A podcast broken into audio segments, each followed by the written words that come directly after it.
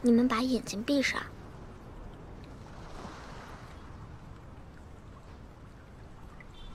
三、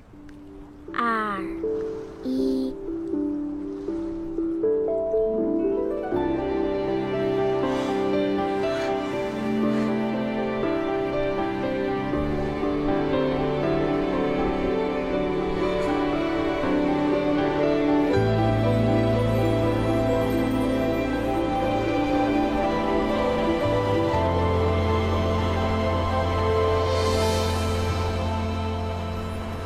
蓝蓝的天空，银河里有只小白船，船上有棵桂花树，白兔在游玩。大家好，欢迎大家收听普通电台我是王谈谈。我是耿师傅，我是王一淼，我是何老师，我们已经无需再介绍 了，对， 不是已经固定主播了吗？基基本上主要固是定还在这个对还其实主要是在这样的，因为我知道你们每次吧请嘉宾来呢，确实也请要不着别请吃人 饭，然后第一方面请不着别人，第二方面为了以后不请我吃饭 就是，今我来天晚当嘉上，宾，然后今我天请晚吃上摆饭。个面子。 其实今天咱们请的这几几几几个人和咱们今天的话题都是息息相关的联系。怎么说呢？啊何老师对因为强是行影相视 关，影视从业者，这个啊，这个咱之前都介绍过了。啊嗯我抬头接下来可已多经了耿师傅啊厉害那了，真的是嗯，我一说，我一说耿师傅的专业，再一说咱今天要聊的这个电视剧的名字，大家就产生了联想强。力的联想。嗯，耿下师次傅见到耿师傅都得害怕，咱们绕着走。咱咱先说今天聊的是什么剧，就最近大火的，在爱奇艺播的一个网剧叫《对隐秘的角落》。嗯，对，大火，全网在讨论。耿师傅，你是学什么专业的？是数学。 我的天呐！耿师傅，你最近爬山吗？ 就不要约我们了。他这个呃腿不太好，啊安全了。 但是我们之所以这么晚才开始聊呢，就主要是因为我们就是没钱买朝鲜点播， 我们甚至没钱买 VIP，就是等整个剧播完了咱才看的啊，嗯所以聊的这么晚。这个剧他说的是一个悬疑剧嗯啊、但是一上来就把这个凶手是谁告诉你了，主要人物的矛盾都已经分析说的很清楚了。张东升就是秦昊演的那个角色叫张东嗯张升，啊、他是个教数学的老嗯他师，是个教数学的老师，没什么正式编制，也不挣什么钱，嗯还是个倒插门儿，啊、嗯，也不受老丈人家待见还，被绿了。还被绿了，哇，这个人自己哦真是肾也不好。他那个他一直是戴的假发，然后把那个假发摘下来的时候，真的太惊人了，那个嗯镜子里面的样子。张东升这个角色告诉我们一个什么道理呢？学数学令人头秃。 我感就觉是我快了， 你不是数学搞的，咱就从头说吧，就是这这个剧，我是我是先看那个网上有人分析的，那个那个时候已经播完六集了，然后我就说，哎，这个剧怎么这么多人分析？我就先看一下，第一集前十分钟就给我抓住了，嗯就是张东升约了他老丈人丈母娘去爬山，嗯然后爬到山的最最顶上，说你们坐在那个石头上，我来给你们拍个照。然后哎，你们脚摆的不对，我来给你们摆一下，哎，就陷下去了。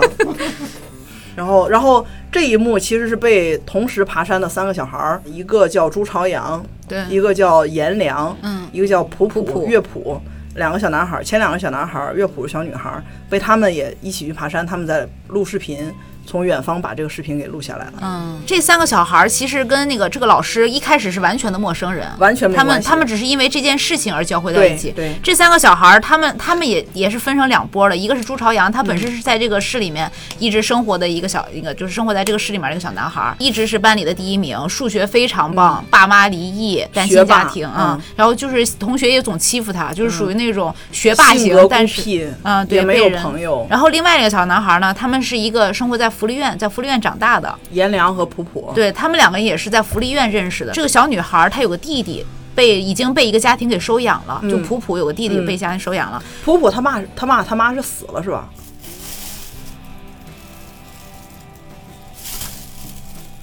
死了。普普他爸他妈死了，所以他两个孩子分别被就普普是送送送到福利院，然后他弟弟已经被被人收养了，然后他得到的消息是他弟弟得了白血病，需要钱来治病，嗯，他就想出来看弟弟，顺便找颜良的爸爸的朋友老朋友来借钱。对，嗯嗯然后颜良是怎么呢？是他想跑出来看他爸，嗯因为他很长时间，他他爸自从是是他爸是吸毒还是贩毒吸毒，吸毒啊？不管是反正和毒品沾毒对品对了、哦对，被抓走了之后，他就一直在福利院里，然后就他想借这个机会跑出来找他爸，然后他俩就坐着车坑蒙拐骗到了这个宁州是吧？反正就到了到了朱朝这阳个所在的这个城市，因为朱朝阳跟这个颜良他们两个人从小是朋友小学同学，啊，嗯这不后来分开，现在又他又突然就是到了这个市里面，他又没有什么地方可以去，然后就那个找到了这个朱朝阳的家里，嗯然后想让朱朝阳收收就是收留他们两个人，嗯这样这三个人就碰到一起了。对，然后他们那天是相约去爬山，对，他们是为啥去爬山？不记得了就是普普普普想去拍照，啊。对普普说想拍照，对要然后收爬留山的他爸时候妈，然后因为爬山的时候说要唱唱歌，对，主要是因为然后他们是要录像嘛，然后朱朝阳他妈不就在那个景区工作嘛，嗯哦，所以他对就对顺便对，说，那我带你去那儿，对可能是有什么优惠什么的关系，户或者什么的，可能拿着家家庭成员的卡就对免对，费有进可之能，类有的可，能，对，嗯对，合理，因为他如果要买票的话，颜良普普什么也没个身份证，也没啥，他买不上，买不上。对，然不是后买就票不进用去身了嗯份。证，不 至于，他估计就是为了因为他妈在那儿，可能都认识他，免费去玩儿嗯对可以免费玩儿这样子， 然后爬山爬到那个那个高度，然后就说那咱们就拍照吧，拍照录个像，录说咱像们一和起我们唱个小唱时个候歌的儿歌啊，这一块儿稍微有一点突兀，就是为了唱歌而唱歌。啊，就为了留证据而留证据。嗯对对， 对但是无有伤点大儿雅，嗯对，我有是是是有点儿，是有一点儿。是有一点儿，反正就就找了嘛嗯就因为这个事儿，他们这两条线就交汇在一起了，就认识了。嗯，然后他是在唱歌的时候，他们三个在唱，背景里正好从远远的一个大远景录上了张东升把他亲手把他亲手把岳父岳母那俩老头老太太从山上掀下去的对场景。整个过程都拍下来了。对没错然后们本来本身是想想去报案警，嗯，但是因为碍于这个普普跟颜良是逃跑出出来来的，的如果嗯报案，他俩身份就暴露了，他所俩以就被拉回福利院了。对，所以他们就想说，等过了这段时间再去对报案。对，嗯，出于这个孩子的这种正义善良，说我们写个信，我们警告他说你你你干的坏事儿我们都知道了，你以后不要再这样了，你去自首什么的。嗯，然后他就写了个信给了张东升，于是他们这两条线就就联系起来了。就是张东升就对上号了，找张到东他们升了。就找着他们了，找到他说说张东升主动提出来说，你们是想想干什么？你们想要钱吗？哎啊，颜良听耳朵里去了，说是我们要三十万，对，然后整个一场大戏拉开，嗯，后中面间那个给 给他送信的那天，嗯，朱朝阳他妹妹还追着我对，这也是一呢，个啊，正好在少年宫追着对我，关键情啊节，这个这个是他回不了头的一个很关键的一一个节点。在这之前，朱朝阳都是游刃有余的，他干干什么都行，对可以举报他，可以不举报都对行。跟他但没什么太大但关自从系。这个事对儿之后就没有回头路。彻彻底绑一起了，对，因为这个事儿里，普普是为了朱朝阳去警告他的那个同父异母的妹妹嘛，对张朱朝阳的爸爸， 你就叫朝阳就行了，啊你要是记不住这就算了，真的。朱朱朝阳的爸爸，就反正他妈一直跟朱朝阳说的是他爸出轨了，他爸不要他他们娘俩了，嗯，然后朱朝阳就和他妈一块儿生活，他妈就是那种有点强势，嗯有点控制欲的，就而且而且老是道德绑架的，朱朝这阳就是非。常典型的，就是我理解中的单亲妈妈的形象。其实我觉得这种形象还挺普遍的挺，这个普不遍用的担心妈妈，这就是妈妈的。就妈妈也这样，嗯他会把自己所有的期望、所有的要求，对全部转嫁到孩子身和上，他受的对对对委屈对想都想从孩子身没上错来弥补。对，有啊然后点也儿。然后也不管你能不能接受，其实我觉得这种妈妈是比较普普遍的妈妈，对对，对尤其是不比较普遍的单亲妈妈是，就本身她这种性格吧，要是家里有有她爸，还能调和调和，可能嗯就百分之五十是受他妈的影响。就是结他果妈妈可能会把这部分百百分之五十精力发泄在他爸爸身上。对对对对就控制他爸或者什么的。是结果现在好了，他爸没没得选得没得选，就百分之百倾注到孩子身上。你想，对。一个青春期的小孩儿，这性格一定是受很大影响。他爸那边呢，其实我觉得也是也是有点过分，就感觉离了婚，这孩子这家可能是也感觉跟他没没大有关系，他是因为自己又建了新的，组建了有新了家庭，新的嗯新的孩子了，嗯而且还有新的孩子，对，把这个精力可能在新的这个就是朱晶晶她那个妹妹后来生的那个小同女父儿异身母的上，妹妹。可能倾注的也比较毕多竟那个家对他来说是完整的一个家嘛。对，而且那所以那个时候那那个朱晶晶小呀，她可能更需要父亲的他小，他那个年龄他还没到误人的年龄。哦不，在剧里 面他挺误人的。六岁到了六七岁八岁马掏上狗钱马，上这就已经会开了啊始了，相信我，七岁八你岁掏看看狗朱钱晶。晶那个样儿，就挺误人的，我觉得。因为他在前一集还铺垫了，说他这个妹妹对他到底是一种什么状态。他他见到他这个哥哥有点那种就是显摆，我爸、我爸更喜欢我，我爸对我更好，嗯对对就更加激发他，因为他本身就缺乏父爱嘛。嗯他妹妹这种状态让更加激发他，就讨厌这一家人对对你觉得他误人，是因为你是观众，嗯啊。你对是他对爹，他不误你啊。对对对吧是，就朱朝阳这无他爹观是我是他爹还是我是观众无所谓，朱朝阳觉得他误人就就够了，对朱朝阳讨厌他就够了。对我我觉得其实也和父母的教育是不是有关系的，有他爸关系可能在家里。也也没在这方面好好教育就这惯个得姑挺娘厉害的啊嗯，就惯得挺厉害，然后可能在家也不提这个哥哥的事儿，对就因为朱晶晶一直对朱朝阳不好，所以普普可能想说，那我替朝阳哥哥解决一个麻烦对，我帮你，我帮你警告一下朱晶晶，让你不要再欺负朝阳哥哥了。其实到这儿都属于那种小孩儿很简单的一就种很小想法孩儿啊，对嗯对对对啊，你欺负我哥哥，那我就要警告你啊，我，因为推你一下，我因为我他打你一下。他从嗯小是在福利院长大的，肯定会有这种就是社会丛林法则啊，对对嗯对，你欺负我要我要我要弄你一下对这种感觉啊。结果没想到他在警告的时候，他当然和朱晶晶有拉扯，朱晶晶咬了他胳膊嘛，所以牙齿上有他的就就 DNA 弄嘛。了一下，没想到弄死了。嗯，对，结果朱朝阳赶到了，反而更加刺激朱晶晶，就从楼上摔下去了，嗯，小孩就摔死了。对，从那开始，朱朝阳再也不是帮颜良和普普出谋划策的一个背后的支持者了。嗯，他和普普已经完全就是搭在一条线，搭在一条线上了，对一一根绳上的蚂蚱，所以就不更不能报警，对，对吧？一旦报了警，再加上朱晶晶死的那一场，不知道朱朝阳在其中起到了什么作用，至少在剧里没有什么表现，嗯，所以他们更不能报警。对所以就就和张东升之间一步一步的来回拉扯，然后张东升也因为这三十万逼的，又是借高利贷，又是杀人，其实到后来的话，就是看着这一个一个人是怎么怎么死的。对然后每一个人死之后又会牵扯出一个什么问题来对，然后才能推动的剧情怎么往下走对的。嗯，就每一个死人都推动着张东升往更极端的、不可回头的不那可条路回头的走那条路上去走。那个相先是他把他岳父岳母杀了，然嗯后接着是那个朱晶晶，就是呃朱朝阳的妹妹坠楼死了，对然后再下来就是那个他把他那个张东升把他的妻子杀死了，，对因为他当时是是什么，就是他妻子也是出轨了，要跟别人走。对然后他那个一一是一方面是这个东西刺激他，再一方面当时是三个小孩问他拿着要钱那个当时他们录下来的那个视频要要三十万，嗯然后他的确是没有钱，到这一步上就是就是这个，我觉得看到这儿我都觉得这个张东升啊就是挺变态的，大魔王已经就是谋划好了我要这么去做的对，是魔幻好的，对对，但是后来那几个人，我觉得就完全是激情杀人了。他跟王丽那个就是你不杀他，他就把你杀了。知道自己外甥女儿是、嗯是因为朱朝阳死的，然后他就想把朱朝嗯阳，他可能也不是想弄死，他就是想虐待他，反正把他绑架了，啊反然正后虐想待逼虐待他他，嗯逼他说出实情。说实话，然后朱朝阳也确实是条汉子，对就一直咬牙不说。这个其其实这个地方中间还有很多，就比如说是很多人都在套这个朱朝阳朱朱朝阳的话，包括他爸他自己的亲爸爸。对朱那个朱永平也都来套过他的话，嗯对就想知道当天在少年宫到底发生了弄什了么录。音笔偷录啊对对对嗯这个呃，包括里面最坚持的就是他的这个就是朱晶晶的妈妈朱晶晶的妈妈，就是他的第二任老婆朱朝那个朱永平就的第二说这任老个婆。母亲的这个直觉啊，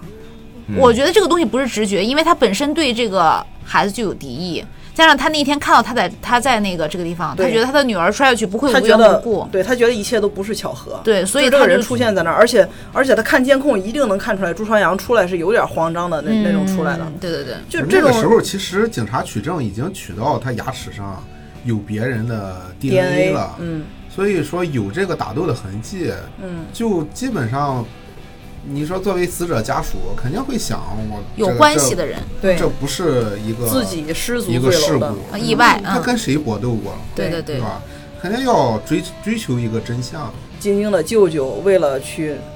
逼朱朝阳说出这个实情，导致自己被张东升杀死在那个冷库里。同时，张东升又为了消失毁尸灭迹，把冷库里尸体再运出来，嗯，就又把朱朝阳他爸和他 的后妈后妈杀在也冷给库杀里了了，对反正就是就前面全是完全是死一个导致下一个死，前一个对死导致后一个死，对对就对，整个这个事情就就发失展下去控了了，，嗯，最后一幕大戏，警察、老陈都聚集爷到俩了这个船都上聚集到这个船上。最后张东升，被我击觉得毙他是求死，求死，嗯，求死，确实对对是求死，那就是求死。对，因为就像你说的，他整个人觉得我已经失控到这种程度，已经无法挽回了。他的人生对我嗯没有意义了。对我最希望要的那种平静的生活已经不可能有了对。对因为他从最一开始杀他岳父岳母，只是为了恢复到之前的生活。对对他杀他妻子呢，也可能稍微有一点点，就是我我你，就像你那个谈谈一开始说的，说他得不到他，也不想让他离开他，嗯就是把他留在这里的那种状态在里面。到后来就是已经是走上了一条，就是我我不杀你不行，然后就是失控了，失控了的杀法。普啊普对其实普普我觉得是张东升人性流露的那一个小部分，就他本来也想要一个齐头发的女儿嘛，啊，这个地方他都有说啊，，有那个细有节血，啊，他想要一个这样的女儿，后来他自反正他自己生不出来嘛，他一直想要孩子，一直一直要不我出来真觉得他可能肾不 好。得其实因为头，那你们就知道为么什么今天要叫何老师来，我发头发可比你茂 密啊！就是要不上孩子。哎，就是然后。然后普普因为那个猫猫过敏，哮喘死在他面前的时候，人性是被激发了出来的。结果救护车问他你的地址是哪，然后马上那个眼神就变了。这要是知道我地址了，就全完了这个小孩儿是怎么来的，他得解释清楚了。嗯，然后，那一解释清楚，前面事儿全暴露了。对他还是想回到自己正常生活的，对。那就牺牲掉普普。我是觉得普普是死了的，嗯，就是他这个结局其实很有很多解读哈，嗯网上有很多解读，对大家各种各样的解读都有。包括包括他杀了这么多人之后，他自己也崩溃了。他嗯曾经有一个画面是他自己想跳楼，对对对，但是还是没死成，就是那种怯懦最后爬进来对，爬地上在地上大喘气，还还是那种懦弱，但是到最后一直到杀了那么多人，我觉得你看从他跳楼到最后没跳成，在阳台上喘气那一刻，他不是求死了，他还是想活，他觉得还能恢复，还能在最后努把力。但是到船上，他最后举起刀让警察击毙自己那一刻，那中间发生了肯定发生了什么一些关键的事情，让他由一个求活变成了一个求死。我觉得这中间就是他杀了太多的人了，他对他觉得无所谓了，就人生就这么结束就完了。嗯那你朱朝阳还能重新开始，那你就相信童话，然嗯，后他自己就死了，就整他个剧情他是这么个剧情求死，啊，你们能不能感觉出来？就是他应该就是为了保护朱朝阳才死的。他如果束手就擒的话，那么他势需要必交代。说整个这对一大些事，这个东西圆不起来。他两个人吧，没有两个人那种面对面深入的沟嗯通，但是他们应该是心有灵犀的那种。朱朝阳给他打电话说：“你走到走走廊尽头就能看见我。嗯嗯，然后呢，就是他们两个之间有一番对话啊，就说：“你我知道你为什么叫我来，那你为什我么还来我？还是来了。”嗯，对吧？我感觉啊，这里面儿，且不说那个那个颜良是不是在这儿死的哈，嗯就是我能品出来一点儿，就是他跟颜良那番搏斗，啊可能在这个张东升心里想的是，朱朝阳想借我的手把颜良除掉，哎，有点儿，就是这番对话，前面这番对话啊，我知道你为什么叫我来嗯，啊、那你为什么还来啊？就对我还是来了，对，就这感样觉的这俩样人一个心知对肚话，明，就是我们没说内容，但是我告诉你我知道嗯啊，我也知道你知道我知道啊。OK，我去帮你办这件事儿，就是把颜良杀了。嗯，就他来，把他叫过来，为什么叫过来？他为什么来？来就干这一件事，把颜良杀了。嗯假如说是颜良死了的这个版本啊，那嗯他来就是干了这么个事儿。嗯，颜良一死，然后张东升自己死，那个朱朝嗯朝阳阳说全啥身就而是退啥，对，嗯，就剩他一个人知情了对。他说啥就是啥。我觉得是，对吧？他的人生就可以重启了。但凡张东升不死，或者颜良不死，或者颜良普是普没个死，颜良是个直杆子，对吧？他对，问他什么，他肯定都说。说完以后，朱朝阳的人生可能就受影响了。就是他，就是只要所有相关人，但凡有一个活口，嗯朱朝朱朝阳最后就会走上张东升的老路。他的人生你说的会会变得很艰难吧？嗯，我我是觉得张东升最后是想保护朱朝阳的，是我能品出来这对，点就他意思他最后是不想让朱朝阳和他一样没得选，对他已经这样了，他自己放弃了，他所以他选择被击毙。 But don't you hear the calling from afar? It's an oracle song. It's calling on you. And I see the fire in your eye. It burns like star. Would bring a new dawn. 最后一集很多就网上很多解释也是各就各种不同的版本，嗯也是基于颜良、普普、老陈死没死来推测，有说朱朝阳是最终幕后大 boss 的，有嗯说张东升是怎么把一个阴暗的大旗传给了朱朝阳的，还有说嗯我觉得这个反正各种倒很多，倒是有点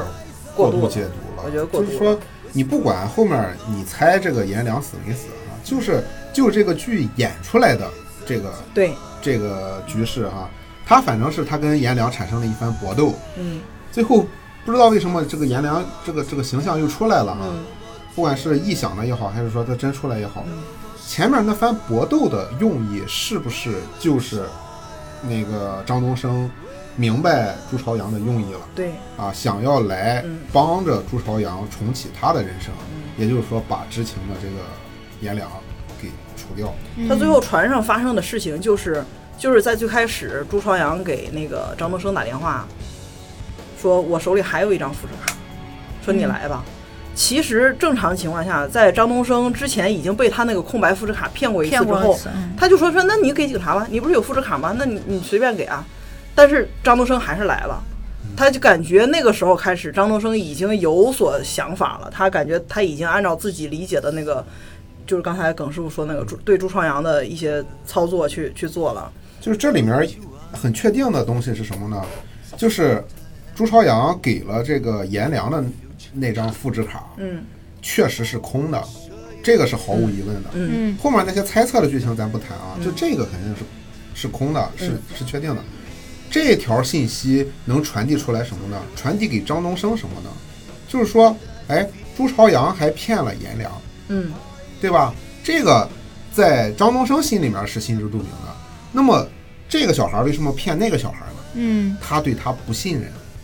或者说他不想让他拿着这个卡去报警，就是嗯他这个根小本孩儿不，想报警，就所以他才给他朱是有卡自己的想法的。所以这个张东升是可以从这一条确定的行为，直接推测出来，这个朱朝阳心里想的是什么。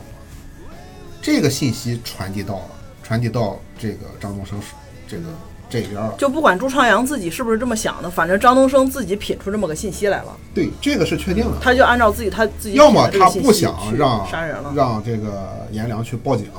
怕影响自己；对，要么他他就想不信任这个颜良。这两个人之间其其实已经嗯有这个嫌隙了。就是要么要么朱朝阳就是想保护张东升，不想让颜良去报警；嗯要么朱朝阳就是想让颜保良死。不是他保护自己也好，保护张东升也对好，啊对对，他保护自己是啊肯定是肯定的。可能这这里面是是就是这一个举动啊，有这两层意思。嗯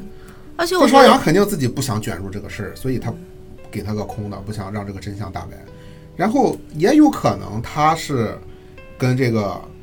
张东升之间产生了这种师生师生之间啊这种惺惺相惜的这种感就觉，他确实是也想保护张东升，就我有没有感觉这层意思不好说。我感觉我朱朝觉阳得和张东升是他的他们的成长轨迹应该是类似的，这里面对这个张张东东升升的成成长没有交之代前的背景基本没有没交交代代，包括他为什么是秃头，我 现在一直都 很奇但怪是。但是你可以大概从他张东升和他媳妇儿那些家人以及同事之间的这个交谈对你里想能品他出来跟。他媳妇儿结婚八年了。嗯没有没有孩孩子子，没有孩子，他是不是也可以秃头了？嗯， 或者或者我我在想，会不会就是因为他秃头，就他可能天生就是秃头，所以他本身性格就是自卑、敏感、阴阴翳，然后包括他媳妇儿有可能发现了他身体上的一些先天上的不行，所以才出轨，可能秃头是个原因，你知道吧我？觉得你说的最后他这个身体上的问题应该占了很大的因素，因为最一开始他爸你妈不要从你自身的这 个这个经验来，哎怎么跟我自身有什么关系？思 考，这这趴不是何老师的吗？你怎么一直不说话？没有，我听你说的挺好的呀，我听你说对啊，没有，为我何我老觉师得说：“我把我假发摘了。你看”令 人头秃。没有，我觉得，因为最一开始他爸妈那个刚出现，就是他的岳父岳母第一集嘛，刚出现的时候，他出来是就是说了一些话，就好像故意要说给他听，说，哎，那个谁谁谁满月酒啊他们家办满月酒。是的，然后大家看他的眼神都很奇怪，就好像就是我们家没有孩子是因为你，嗯，再加上他就是的确是没有钱，因为他媳妇儿说啊行，你明天开着我车，买明天开着我的车去他是送爸个爸倒插门儿去的他媳妇儿家。对对对对，而且他们在酒席上也说他了，说这个人，说你们哎，你在这个没有没有前途，你在这个少年宫嗯啊，你应该年轻人就应该多闯一闯，对什么就说一句话给他听，就亲戚都数落他，嗯，就说明这个人是呃，既身体身体不行，然后嗯能力能力不能力行能力不行，除了爱老婆，没有任何嗯，对其他的好处。但但是大家都说啊，真是个好男人啊，什么什么的，对对就只有好男人这一点了，没有别的任何。何老师，你真是个好男人。怎么就跟 一个一直不说话的？王老哦师就是不失时机的表现出爱老婆，对，哎，对 呀、哎，对。 怎么了对？对对，全卡上了。何老师每次来咱这儿都都疯狂说啊，我媳妇儿太好了，太爱 她了，是不是在咱这儿铺垫呢？ 要干 嘛？我又不学数学， 我也不喜欢 爬山，何况我不秃头。你把假发摘下来。我也想过，你何老师这个发型啊，我就一直就觉得这个头发就不像是个正常的头发。你你摘，你薅一下试试。 所以我觉得，我觉得，我觉得张东升可能就是至少从他的这个交谈的背景猜测，我感觉和朱朝阳的成长轨迹应该差不多。可能年轻的时候确实也没有很多得到很多爱、很多包哎容，。这个这个应该不太一样。我觉得也是，我感觉张东升是一个典型的凤凰男，他应该是从那种小地方考上大学，啊嗯然后我同意哎强哥，到了城市里来生对活，毫无根基，是然后找了个这个对象还挺好，然后就倒插门儿。对啊你但凡家里面他父母什么也是本地城市里的呀啊，或者也是什么的也不至于 这个样子，所以他应但是该但是是一个典型的凤凰男。但张东升肯定，但张东升肯定学习好。学习好啊，学我霸啊觉得他跟喜欢数学朱朝阳和张东升唯一的就是那个点相同点，就是在数学这上面。所以我觉这种得人性严格上谨应该也很这种相人似严。谨他们的他他的家庭背景可能不见得一样，但是性格上应该差大差不差。啊，我觉其实在我感觉，朱朝阳如果没有这件事情的话，他是一个挺明事理的，然后一个听话的一个孩子。听话不见得不代表他内心就是正向阳光的呀。就是我觉得他是一个明事理的，就是我知道我应该做什么，你不要我早熟他我不应我觉该得做不什么算是。明事理，就是他知道该怎么让大人开心，对对对对对对，只能说会看眼色，不能嗯说明事理。这所以这一点跟张东升很像。就其实很像，他性格上我觉得是和张东升很像我的。是挺同意他的，我觉得这俩人应该是真的性格，如果说按照正常的情况来讲，是是整朱朝阳长大了，应该会跟张东升很像。对，也正常来讲应该是很像，再加上发生了这么些事情，我觉得当张然东啊第一是升没有用的，这么变态，保不齐年轻小时候就是发生过一些什么事情，导致嗯他这么阴暗、这么变态。哦，那我可能是被朱朝阳那个浓眉大眼的可爱的外形你你给看，你迷惑看了朱朝阳之前描写朱朝阳在学校的时候，嗯，然后他被同学欺负，嗯，你看他的那个状态，就是我们认为的那种小。小变态的那种，那个眼神就对对对，我但就我那种我忍隐我忍忍不了啊发，我忍忍你不发，等着我也不表现，嗯但是我就是，对但我绝对是记着的，对，所以最开始那个欺负他那个小男孩儿，我老觉得后面可能对他有一些什么交代，比如说突然在哪发现了他的尸体之类 的。啊后来没有，后来但没毕竟有。他还小嘛，他还小但你说，你如果说把他还这不你敢把这种情绪放到大的上，对吧？就就很容易等长大以后。所以说嘛，就是这种就在变态小时候，如果对这他样不加以控制和引导的话，就放任他这么下去。嗯是就如果就算没有张东升这个事情，他妈一直是这个状态，他爸一直那个状态，朱晶晶和王瑶一直那么欺负他，学校那么一直那么欺负他，嗯保不齐长大了就是一个教数学的张东升啊。会有一天所以有机他们会他会对爆发。对他们性格当中最核心的这个共同点，其实就是生活中处处在隐忍，对，嗯，对，这就个是隐。隐。忍忍不住了就就会爆发你怎么又开始想自己的事儿了？等 会儿没有，不是你的表情已经出 卖你了，就是就是说隐忍不了了，对自己没有，我一直在看着耿老自己师心笑里。面承受不住了，那么师傅，你别忍 了，爆发。 你快爆发！嗯我们心我们心理学里讲案例就是这种平常啊，见着谁跟你特在特别熟，但还是跟你特别特别客气，从来不见他发火，嗯对谁都特别好，这种人真的变态的概率特别高。就隐忍。就我看了对，个，嗯因为你不知道他心里在想什么，没有人知道他心里在想什么，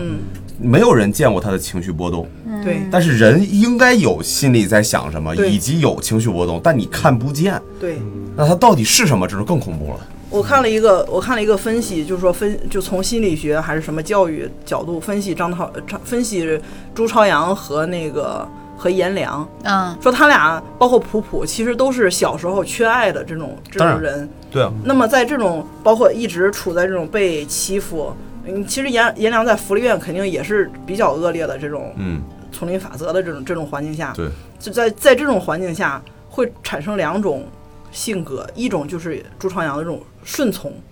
嗯就我表现出来是我非常顺从，就像刚才王一淼说，他很听话、明事理，他其实就是顺从，会看眼色。嗯另外一种就是颜良那种冲动、暴力，就我遇到什么事情，我先给你打回去。就这这两种，其实你说哪种对社会危害更大，真是不好说。嗯，就会出现这两种性格，就是小时候缺爱嘛。是。然后就说到哪了？说到说到这个了。说说到到结，说到那个船上发生的事情。对所以其实其实最后就是朱朝阳通过几通电话，把这一些关键的人物引到这个船上，嗯，包括跟颜良说，他是跟颜良说是要跟张东升来交换普普嘛，对，是吧？。对，嗯然后跟张东升说的是，我有一张复制卡。他其实说那个复制卡的时候吧，我看我不知道是演员演的有问题，还是我自己过度理解了。他说我还有一张复制卡，看了一眼颜良，然后那个张东升说，那我明白了。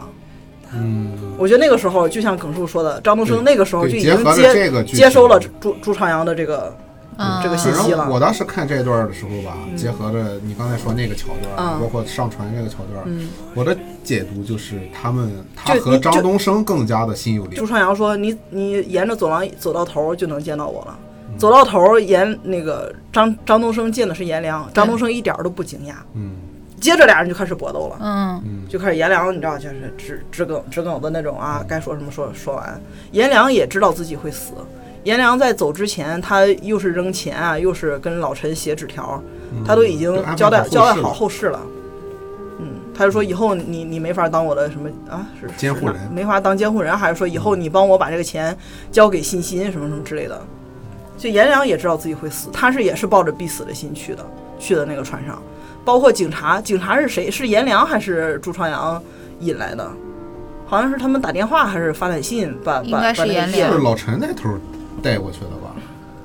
反反正有有什么人过去的，有有哦，那个、对，有那人个把朱朝阳把那个是朱朝阳好像那个啊叶队叫过去，，对朱朝阳给叶队也打了个电话，，对，嗯就全都在他安排之中啊。所以船上船上大概就是这么个剧情。很多人对这个对这个有解读，因为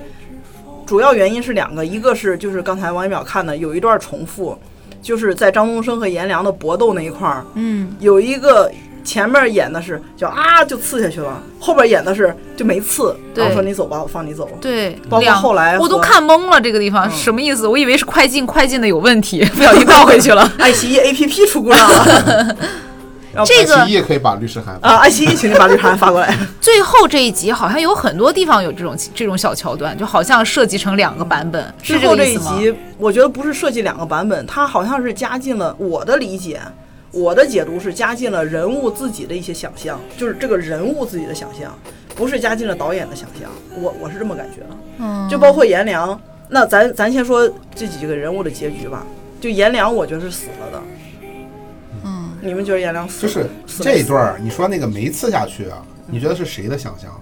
这个更像是张东升的想象。嗯，张东升一方面跟别人说啊，说其实普普没死，我把他送医院去了，好着呢。嗯，他希望普普没死，对他希望自己没刺颜良，他希望自己还有的选。他希望自己有退路。嗯，这是他的想象。因为我觉得自打这个三个孩子，尤其是普普跟那个颜良，那个就是带他们两个人去张东升家住下之后，张东升的整个人的气场有点变化，就张东变得升不像之前那对么戾气那么重了。张东升就像刚才何老师说的，就他是属于那种一直很客气，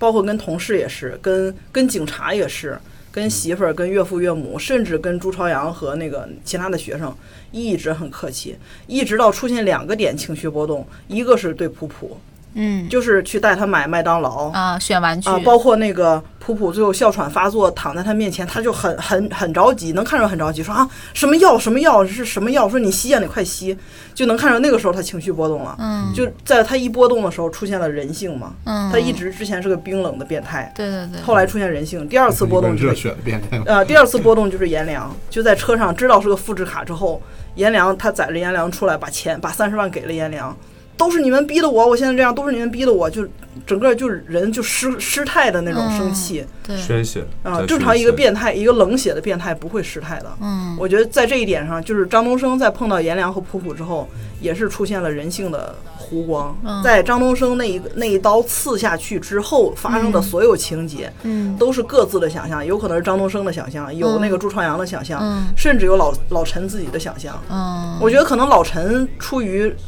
老陈其实很喜欢颜良，对，他可能也是想，如果我那天早点赶到，我能把他救上来。嗯因为反正有人说那个颜良是淹死的，有人说颜良是被刺死的。就不管怎么样，老陈觉得他他能他能能能救救回颜良来，我觉得那段是是老陈自己的想象。对，何老师觉得普普死，呃，颜良和普普，我觉老得陈是这样死的了，我的想法吧没那么复杂，因为可能看的解读太多了。嗯，我觉得这些人就是最后我们在商量死不死这个前提，嗯，我们的依据是依据什么呢？是依据最后一集或者最后两集对得到的一些片段性、穿插性的违背逻辑的片段，对，然后跳，而且是跳切的，对不对？嗯。我其实想特别简单，可能真的就是人家剧啊，原来这些片段都没有，这个这加这些片段完全就是为了过审看，让人觉得有一个 happy ending。对对对没有都死。你想想看，如果说最后的结局是什么？是他明确的说全死了，除了朱朝阳以外全死了。哇，这个结局你不觉得有点黑暗吗？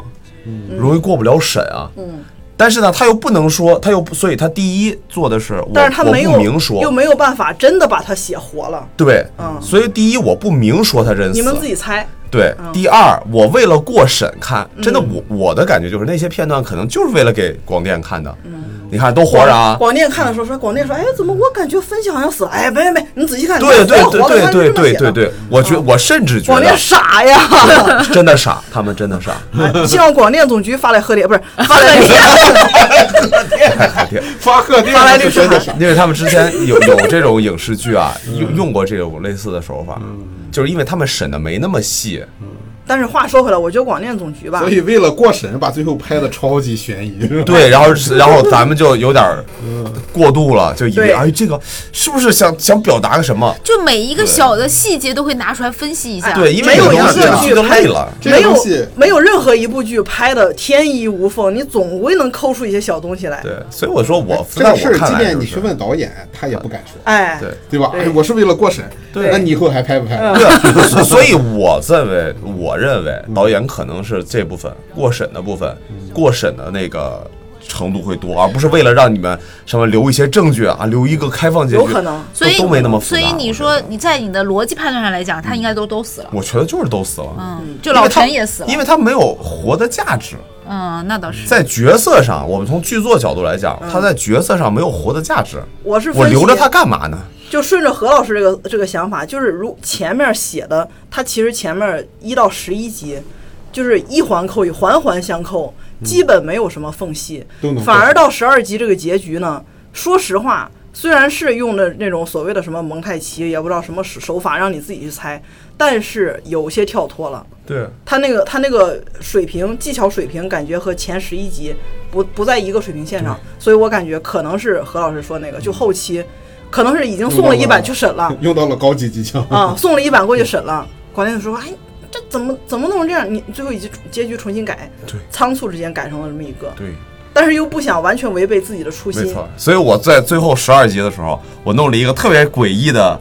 对一个节奏对，嗯就是然后跟管总说：“你看啊，都活了啊啊，Happy Ending 啊啊，，对照你的想法全哎，活对对，没问题啊。我前面那个就是铺垫，对对，其实都没事儿啊，就是。嗯，所以你看，所以而且我觉得，甚至是有可能说他有一些镜头，原来他是可能给了很明确的镜头，他死有了可能张东升刺颜良那个对，他是有很明确的第一镜头版的，里有可能是刺下去了，对，然后他故意剪掉，包括我看过那个，他们说审是由审片儿的还是剧组的人透出来的花絮，说说朱朝阳最后脸上的血比现在咱看到的版本更多，他给处理掉了，对，可能是是有一些对啊比如说在拍的时候就正确拍了两版，不是他拍的时候一定要很多去考虑，嗯，他们这种东西拍的时候一般都要考虑很多很多。其实拍的时候，我觉你得想，就人家就是没有嗯真很从业者，他们会想，但是就是说我可能先想拍一版我自己喜欢的，嗯但以防万一，比如说关于人就是盖帽子戴帽子这个事儿太容易了嗯嘛，对不对？然后少儿不宜啊，不啦不啦不啦，你不能虐童啊，怎么怎么着。嗯但是你说我剧情要在这儿了，正好，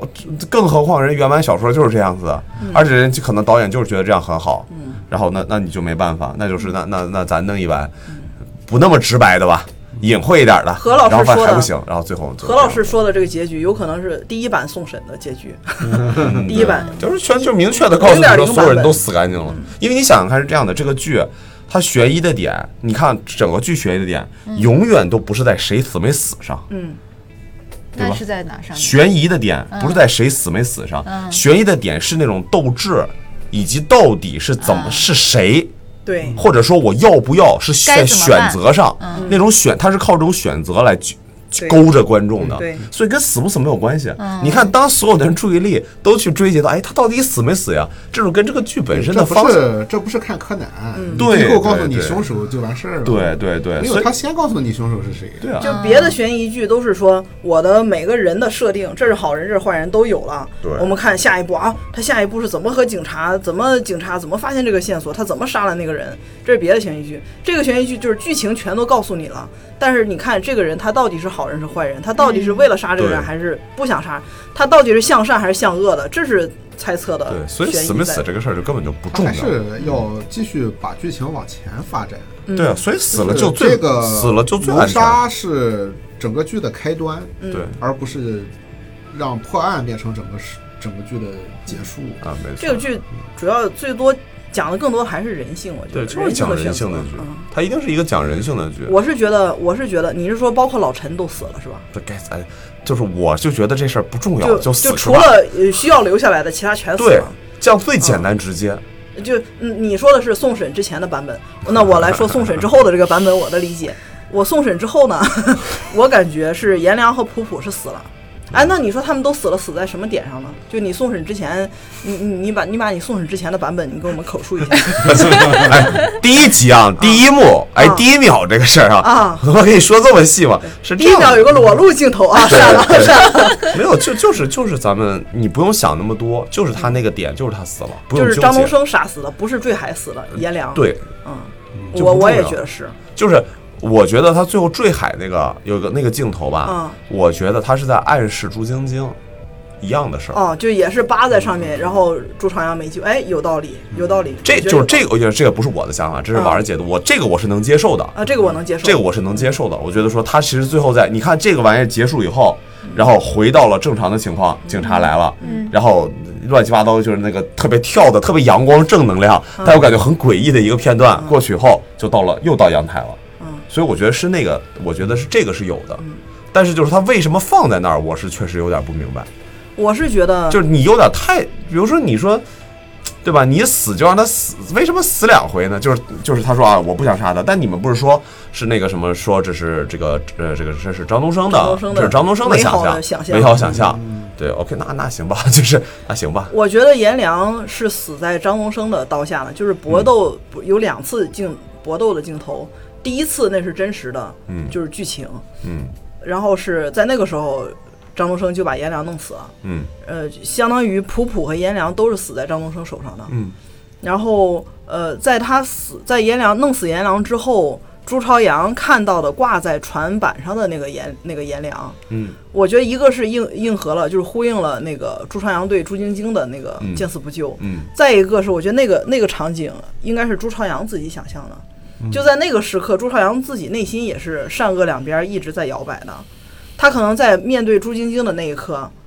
那是他是恶的那一刻，因为他就没救，他出于自己嫉嫉妒也好，或者是临时的应激也好，嗯朱晶晶掉下去了。嗯但是在这一刻，他面对是颜良，也是挂同样挂在那个船板上要掉下去的情呃那个时刻，颜良就作为他内心中善的那一面，就告诉他你不要走张东升的老路。嗯，我觉得是朱朝阳在跟自己说，嗯，有可能他只是借了张东，嗯，就颜良的原来口，的口在说这嗯个事，情在，说这个事情，然后借了张颜良的口，借了朱晶晶死亡的姿势，他来他自己在左右摇摆他，劝自己是吧？在他在劝自己，所以我觉得那是那一刻是朱朝阳的想象。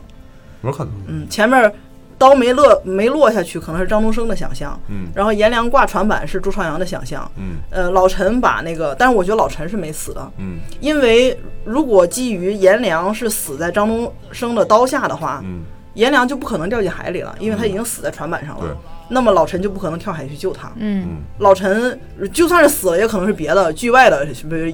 车祸什么的，那就不知道了。嗯反正颜良那个老陈，我就是没死。最后老陈和颜良在房顶上说你要去读书什么，我觉得那是老陈自己美自好己的想象。象，嗯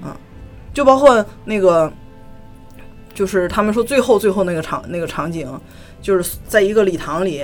在一个灵堂里，所有人都穿着黄衣服，黄的对白对的，对对黄的白的不跟菊花他妈似校的，服，对啊，在一在一个那个就说嘛，黄白穿校服穿的校服嘛，校服，对一 身校服，对， 我的妈呀哎呦我天，这个鸡皮疙瘩突然就起来啊了，哎呀，这黄的白的穿校服的，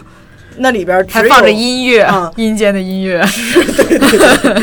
只有颜良不，只有朱朝阳能看见颜良，和这个场景呼应，在那个老陈跳广场舞的时候，也只有老陈能听见颜良的口哨哨声声，就是因为他们内心是记得这个孩子的，他们内心对这个人有有一些想象，嗯，然后。然后那个老陈肯定想象的是一些希望颜颜良更好读书啊，嗯当警察这些好的事情。嗯但是我觉得朱朝阳，我为什么觉得朱朝阳不知道他就在我这儿他也是个 X，也不知道他最终的结局他是好的是坏的。我倾向于他可能会以后再走，如果他有续集的话，朱朝阳可能会再走向坏的那一边，就是因为在在那个灵堂 灵堂就穿校服的灵 堂里，他看他看颜良的眼神，就颜良是那种。生气就的，有点生气，说你嗯怎么这样？后来说还哎算我不理你了，走了的那种。我感觉这就代表着在朱朝阳心里那一点点善意可能就走了。离他远去了，嗯，因为朱朝阳看颜良的眼神也是那种你爱爱走不走，我我该鼓我的掌鼓我的掌，我该表表演嗯我冷的那漠个了变得对，，嗯所以我觉得他也是有点儿，所以我就理解最后最后的那个片段，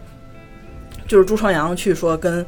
被普普那个信打动了嘛，嗯跟警察说我五楼我当时我在那儿，嗯他说你在那干什么？他说就他掉下，我看见他掉下去了。嗯，他其实还是什么也没说，他就是见见死不救，他美化了他自己。我觉得这是这是最终，我觉得他朱朝阳在前面的剧情里面，他可能不是大 boss，但是他未来可能还是走上了张东升的那个路。嗯，就是就他对没有被拯救，对，就包括这个事儿，我觉得张东升在船上也是想救朱朝阳的，就张东升自己没得选了。其实这些人在他跟朱朝阳有关系的这些人在死之前都是为都是想要都在想挽回劝他，把他嗯拉回来嗯。包括他爸当时在死的时候，也是告诉他爸已经知道他应该可能是有撒关谎系了吗，嗯对撒谎，肯因定为是知道那个个拉链儿的拉事链情儿的他听见拉链声声音音啊，对。但是他一没有跟警察说，而且他最后也没有选择说揭露他，他啊还是已经向他们已讲经死了一个闺女了，我再把我儿子送进去对，我那我真的是没了。而且他爸，我觉得是有反思的，就是他扇那一巴掌，不见得只是对他女儿，其实也是对他儿子。嗯，就因为他的猜忌，他前面的不在乎，导致他儿子就就这么就怎么说蒙上了污点吧，就像那个甜品一样，上面落上了一个嗯苍蝇苍蝇嗯就不光是表示他父子之间的关系田中有恶心，也代表我感觉也代表了朱朝阳自己本身是一个白纸，就因为家庭教育的缺失，这这个自己没看看顾好，导致这个孩子变成这样，变成这么有心机。我觉得他也是对朱朝阳的一个一个愧疚吧，他扇了他自己一巴掌，想说，哎，那我那我就不在乎。那既然我这个闺女死了，从此之后我好好对我的我我我唯一的这个儿子，我把他看好，我把他引导好，我让他变成一个好人。结果没想到死之前，没想到没没看成，临死了还是告诉他，你忘掉前面的一切，你好好好好活下嗯重去新。再来。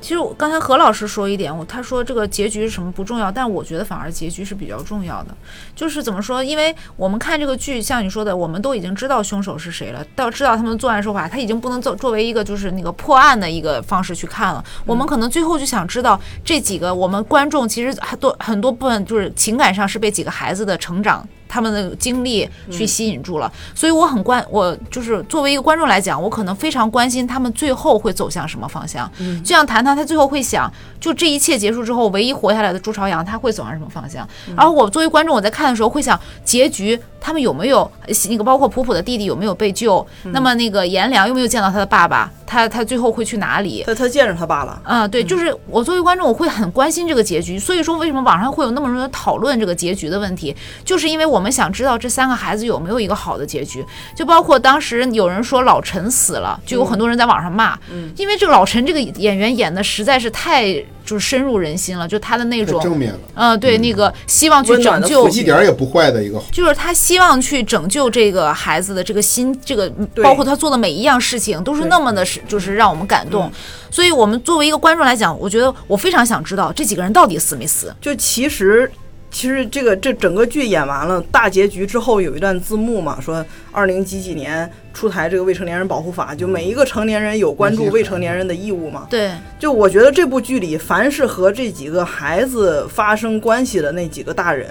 都是在用自己的方式在挽救他们，在关关心他们。对对可能因为对之前确实有一些遗遗忘、遗漏的地方，有一些缺失。就像老陈对颜良，你能说他没有、没有、没有缺失吗？正常来讲，他爸带走了那么点儿个小孩儿，你就给送到福利院去了。嗯你要做监护人，你那个时候为什么不做？对，你现在发现啊，他已经成长成这么暴力，马上就要走上邪路了。又听说有敲诈勒索，又听说有偷东西，就开始说，那我来做你的监护人，这也是一种弥补。老陈也是在弥补颜良，都是在弥补。就包括他爸朱朝阳，他爸最终也是用自己的一个，就是相当于说，我知道你做的一些事情，但是我不在乎，我包容你的那种方式，也是在弥补朱朝阳。嗯，包括普普，普普是稍微有点惨了，因为他有点边缘化的小配角了。就是颜良和朱朝阳是在是在弥补普普的家庭的缺失。嗯，我觉得这都是所有人都在都在帮这三个孩子，对，就包括张东升刚才像那个耿师傅分析的，张东升在最后我我分析那一刻哈，张东升说的那句话，就最后改成你选择相信，你可以选择相信童话。嗯，我觉得张东升是是说他已经不管是前面发生什么事情，他走到这一步了，他没得选了，没有退路了。但是朱朝阳，你有退路。你还小，我帮你把这些所有人都处理掉，你回头你过你自己，好好过你的一生。嗯，不要再成长成像我这样的人。嗯我觉得张东升是这个想法，所以他最后求死嘛，嗯，哎，你就是这个刚才主题好，是吧？嗯，这你这个我主就题是一看就是过审的我主题，就是我就是广电总局最喜欢看到的观众，对，不不，真的就是你这种主题就我，是真他们的就的一下就想法可以，一下就可以过审整了，个就升华了。我觉得他在过审的那一刹那。解决的就是我这个版 本，那我就是这么解决。导演那个那个局长，你看怎么样啊？局长说，哎， 好。几几个等于故故事故事讲的是几个走上邪路的小朋友被成年人拯救。 Good night, my wanted girl. Good night. Good night, child in the bed. Good night. 对因为人心都是向善的嘛。你要是说，因为他们咱们网上还有很多拿这个电电影就是电视剧和原著就是小说去比较的，就是我我大概看了一当些两个故事看就行了。呃，就是零一些零碎的这个小说的内容的话，我我是无法接受那个小说的整个的一个构，就是那个他的一个思路的。所以就是说，刚才一秒说这句，就是人心到底是向善还是向恶的这事儿，就是在电视剧和小说里体现的最明显。嗯，电视剧里它真的就是向向善的，对，他至少想表达的是向善的，但是小说里就是完全是向向恶恶的。对，我大我是这么理解的。小说里我大概看了个剧情梗概，嗯小说的那个它不是向恶，小说是因为这几个人遭遇到的那些恶，他无法再向善了，就是他他们的世界没有光明，没有对，他已经黑完了，对那就是只能越来越从黑根。儿上就已经黑了。对， 就是反而反反而这个电视剧就小说其实离平常人的生活有一点儿远，就是大部分的家庭没有恶到那个程度。至少我们这些普通的人来看来说对，我们无法理解他的那个世界。对嗯，因为小说不是说是紫禁城自己的那个对。经历这个改导编的演嘛，这个导演。原型嘛嗯本身不是这个这个原原原著的编作对者，作者嗯，他小说本作身者就是个单亲家庭。他说，其实朱朝阳就是他自己的一个一个呃化身嘛，就是他照着他照照着自己的经历写的一些他的嗯就是关于家单亲家庭这一部分的内容。所以我觉得小说里面很多内容就是完全作者在向这个社会发泄吧，就就是他 要么要么就写成小说了，要么就真的去报复社会了。 他想象中的就是恶，我我眼中的可能就是感受到的恶，全部都集中在这个小说里面去发泄出来了。嗯，其实我我能理解你，如果说真的在现实生活中遇到了小说里，或者说咱其实看过很多，你像韩国的那个什么《熔炉》啊、《溯源》啊，那不就是真是人性之恶嘛，就恶到极致的那种，什么《白夜行》那种。如果在真实生活中遇到这种这种情况了，我真的，我觉得我我也我也向不了山，没法向善，太累了，你知道吧？就成年人遇到那种恶，你想向善向善，你都得用很大很大的耗费很大的精力去去向善，但是小孩儿做不到，小孩儿他他不知道，他就想我要活下来，嗯我要爽，我要报复，嗯小孩儿不知道，所以这就是说大人的引导嘛。对对对，就大人对他们的保护，不光是引导他们，在他们发生问题的时候引导他们，还是要保护他们在年在小时候不要遭遇到那么恶的那些事情嘛，对吧？所以说这部剧它从一开始就好像跟我们说，就是有童话和现实中的两个版本嗯嘛。它可能也是因为有一些东西它是想表达，就比如说它原著里面的一些恶，还有一些想表达的就是人们心中可能向往的那种美好和善良。嗯，所以你你他也说嘛，你可以自己去选择，它包括连结尾都给了那么多个不同的版本对，结尾就是一个现实结尾，一个童话结尾。就是你选择去相信哪一个版本是正确嗯的，是是真实的。因为我觉得这个，我觉得这个电视剧比小说立体的多，嗯小说就只单纯凭在在那个恶把的这几个坏黑的那、啊那一块儿，坏孩子到底怎看么一坏个比法？一个坏，嗯，对然后对对，这个坏，然后那个用更坏的手段让他更更更坏，最后的结局那么就爽嘛，就爽文嘛，毛片嘛。嗯，但是小说可能，而且电视剧可能就是更这个价值观更普世一些，嗯更是平常人的生活。哦，我更多想的是教育孩子的问题。对，你想那个，呃，朱朝阳他的妈妈对这个孩子的教育，就明显是那种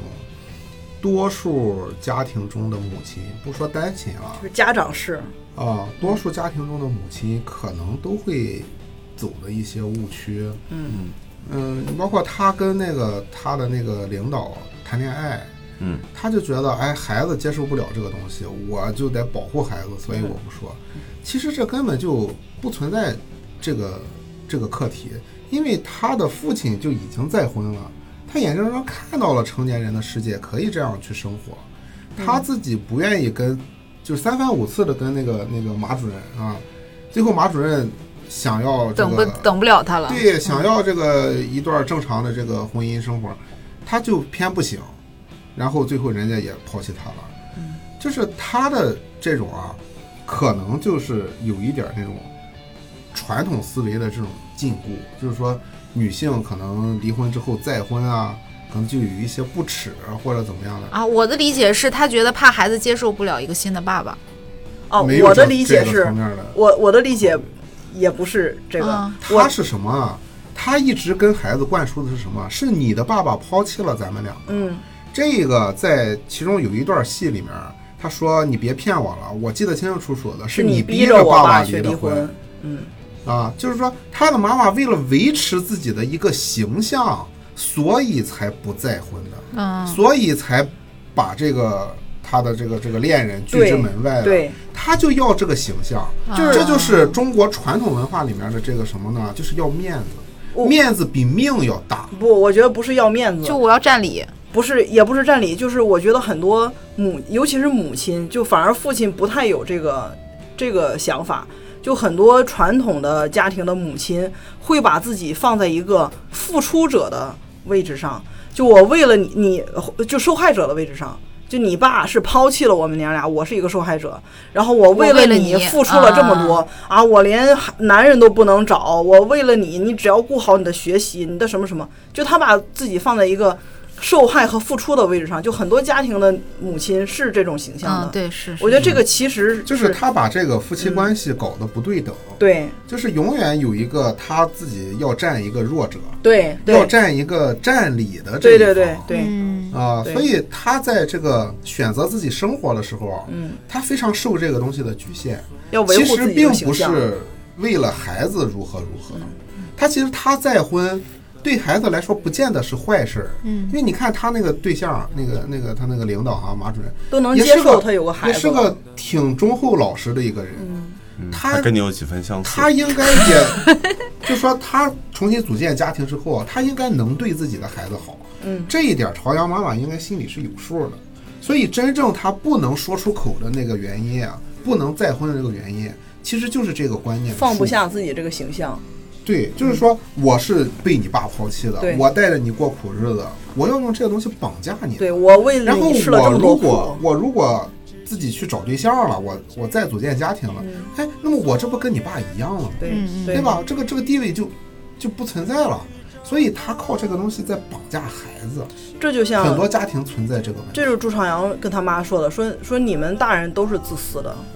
就他妈就是就是，其实还是他根本不他想的不是说孩子需要需不需要一个正常的家庭来让他心心智更完成熟一些，他想的是我现在就是这个形象了，我要让孩子一直记着我，他要的是自己的人设完整，对你看他让前孩面子有一直段感激他，嗯前面还有一段戏，就是开家长会，老师单独把朝阳妈妈留下，说你这个孩子啊不跟别人玩儿，可能性格上有有些有一些问题。嗯，他并不接受老师这个说法，对，马他上脸非就变常了，的，他非常的拒绝，非常的排斥。他说啊：“我觉得孩子上学就好好学习，嗯对因为他孩子已经考到全校第一了，啊，这个成就他已经达成了。”所以，他如果站在这个立场上，他是能站得住脚的。嗯，他是绝对不允许自己站在一个不占理的这个、嗯这个方面儿。如果他接受了老师说你孩子性格可能有些孤僻，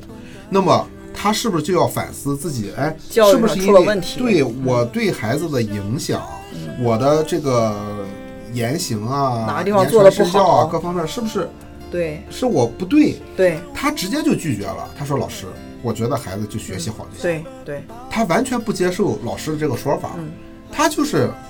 无法接受自己不占理嗯这个情况。哦，这样感觉这个人设好完整啊、他就是就是他用这这种种形象来。好多人是有这个来让问题的孩子对对依对赖对他，然后来让孩子感激他。嗯，就是你要依赖，因为你没有别人能依靠了，因为你爸把我们抛弃了，嗯所以你只能依靠我。同时，我为了你。呃，又去远地方上班儿，嗯又是有喜欢的人不能结婚，又是让你不用顾其他的学习好，又是报奥数班儿。我为了你，你要感激我。嗯，这有很多家长存在的一种，就是算道德绑架吧？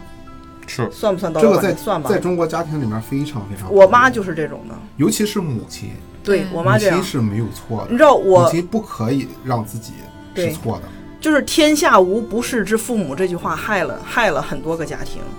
就我妈，我我现在去我妈家吃饭，